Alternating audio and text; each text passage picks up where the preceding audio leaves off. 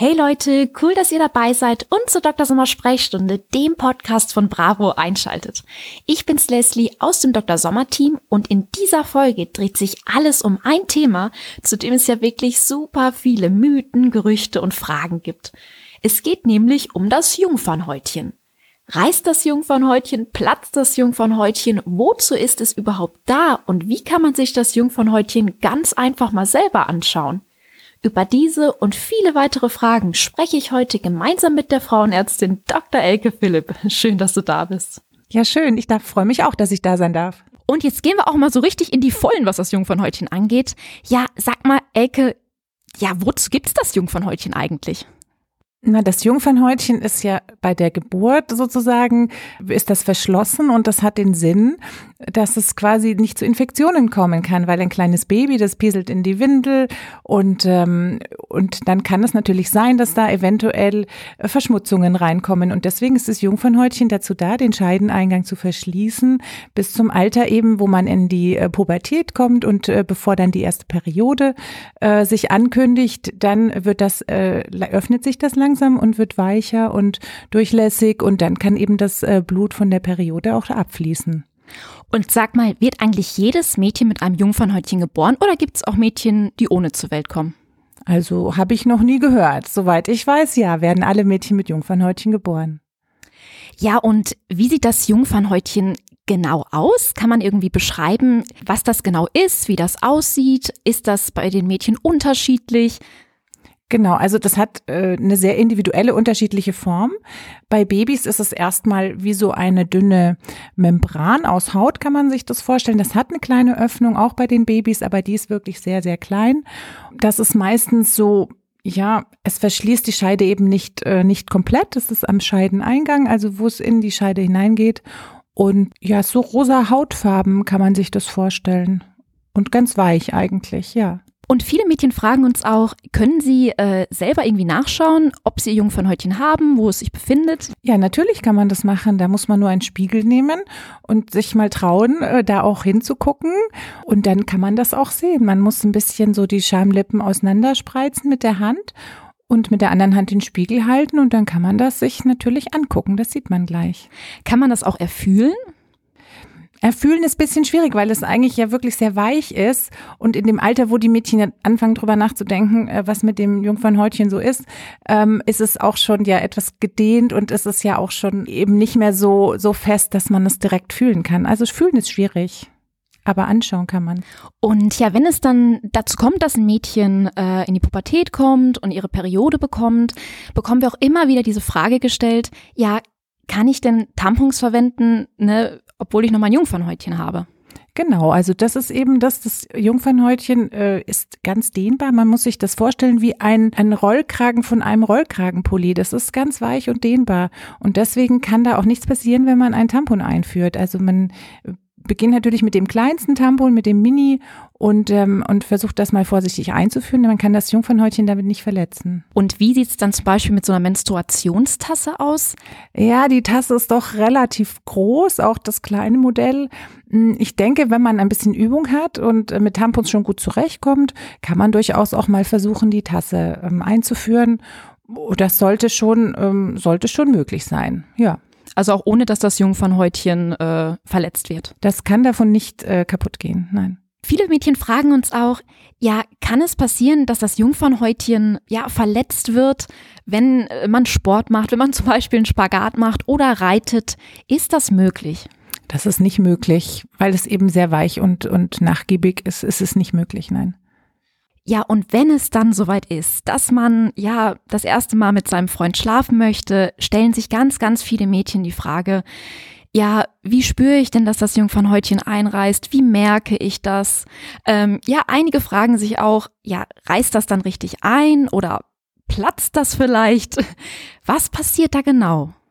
das reißt ein an einer Stelle, an einer Stelle, wo es vielleicht äh, sich ein bisschen anspannt, wenn der Junge das erste Mal eben mit seinem Penis in die Scheide eindringt.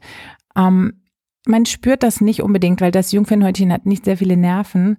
Es kann sein, dass es ein bisschen blutet und ähm, da sollte man dann auch nicht erschrocken sein, aber das tut nicht weh und da muss man sich jetzt auch keine Sorgen vorher machen. Aber woher kommt dann ja diese Angst der Mädchen, dass sie eher Schmerzen beim ersten Mal haben könnten?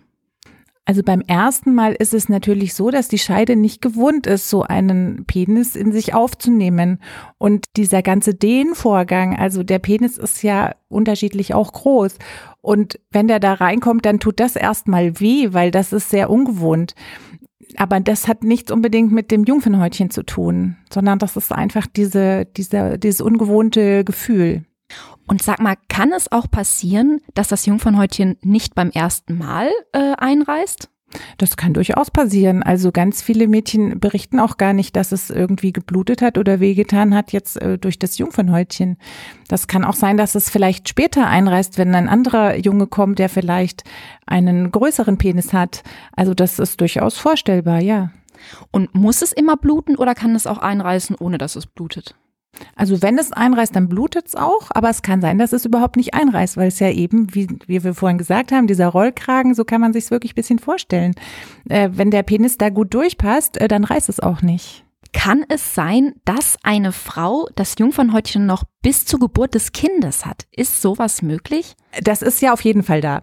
Dass es quasi unverletzt oder dass äh, quasi, dass jetzt den Scheideneingang noch verschließen würde, bis das Baby kommt, ist eigentlich nicht vorstellbar, weil sie muss ja Sex gehabt haben vorher, um schwanger zu werden. Also bei einem sehr engen Jungfernhäutchen wird es auf jeden Fall einreißen und dann ist auch der Weg frei für das Baby zur Geburt. Einige Mädchen schreiben uns auch und äh, ja, stellen uns die Frage, kann mein Freund merken, dass ich noch Jungfrau bin oder kann er das spüren mit seinem Penis? Das kann er nicht spüren. Also, weil eben jedes Mädchen unterschiedlich ist, jeder Junge ist unterschiedlich, das kann er auf keinen Fall spüren. Ja, und noch bevor man den ersten Sex mit einem Jungen hat, ähm, fragen sich auch viele Mädchen, ja, äh, wenn ich mich selbst befriedige, kann ich das ruhig machen oder kann es dort passieren, dass das Jungfernhäutchen verletzt wird? Also das kann nicht passieren. Ähm, bei der normalen Selbstbefriedigung, sage ich mal, mit den Fingern kann das sicher nicht passieren. Wenn man jetzt versuchen würde, irgendwie sich was einzuführen, dann wäre es vielleicht was anderes. Aber äh, also normalerweise kann das nicht passieren. Und du bist ja Frauenärztin und natürlich äh, kommt auch häufig die Frage, ja, ich gehe jetzt das erste Mal zum Frauenarzt und äh, kann die Frauenärztin sehen, ob ich schon Sex hatte oder nicht aufgrund des Jungfernhäutchens? Wie ist das denn? Also ganz klare Antwort, wir können das nicht sehen. Das ist unmöglich. Also das kann, kann niemand sehen. Weil es sozusagen, wenn es gerissen ist, dann verheilt es so gut, dass man auch die Narbe nicht mehr sehen kann. Also das ist, äh, und weil es eben auch so viele unterschiedliche Formen von Jungfernhäutchen gibt, genau. Ja, und dann gibt es auch noch diese Frage, ähm, wenn das Jungfernhäutchen irgendwie eingerissen ist, ist es möglich, dass es irgendwie wieder zusammenwächst oder dass man es irgendwie wieder herstellen kann? Also so richtig wiederherstellen kann man das nicht.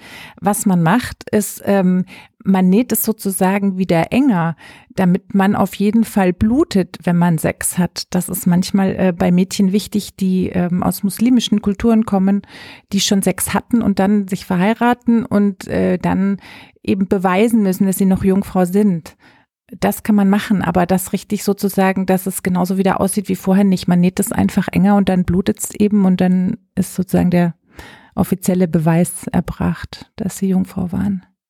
Außerdem hat uns noch die Frage erreicht, ja, macht es denn Sinn, sich selbst zu entjungfern, damit es beim ersten Sex nicht wehtut?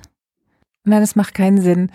Das haben wir ja vorhin auch schon ein bisschen besprochen, warum man eigentlich beim ersten Sex Schmerzen hat oder haben kann.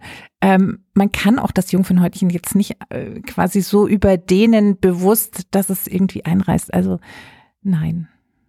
Manche Mädchen sind auch besorgt, dass ihr Jungfernhäutchen so feste, sage ich jetzt mal, sein kann, dass Sex vielleicht gar nicht möglich ist, weil die Vorgeschichte ist dann oft so, dass sie probieren, mit ihrem Freund zu schlafen, dann aber merken, mh, hm, irgendwie kann er den Penis nicht einführen und sich fragen, ja, liegt das vielleicht an dem Jungfernhäutchen? Genau, also es gibt Mädchen, die haben eine Form von Jungfernhäutchen, das quasi noch eine kleine Hautbrücke in der Mitte zwischen, also in der Mitte von dieser Öffnung, längs oder quer kann das sein, ähm, verläuft. Und das ist dann tatsächlich ein Grund, warum man den, warum der Junge den Penis nicht einführen kann. Mm, dann ist es auch nicht möglich, Tampons einzuführen, wenn man sowas hat. Dann sollte man auf jeden Fall zum Frauenarzt mal gehen, sich das mal angucken lassen und das kann man sehr leicht dann ähm, diese Hautbrücke entfernen. Aber wenn ein Mädchen schon Tampons verwendet und das problemlos klappt, sage ich jetzt mal, äh, muss sie sich eigentlich keine Gedanken machen, ne, dass das an dem Jungfernhäutchen liegt, oder? Ganz genau, so würde ich es auch sagen, ja. Ja, kaum zu glauben, dass so ein kleines Häutchen so viele Fragen aufwirft. Und wir hoffen, dass wir ja all eure Fragen, die euch mal so auf den Lippen gebrannt haben, beantworten konnten. Sollte das nicht der Fall sein, könnt ihr natürlich immer eine Mail an das Dr. Sommerteam schreiben, an drsommerteam.bravo.de. Wir beantworten sie gerne. Und Elke, ich freue mich total, ja, dass du heute hier bei mir warst und wir mal den Fragen auf den Grund gehen konnten. Sehr, sehr gerne. Und dann verabschieden wir uns mal und wir freuen uns ja, wenn ihr auch beim nächsten Mal einschaltet bei einer neuen Folge der Dr. Sommer Sprechstunde und sagen mal bis bald. Bis bald.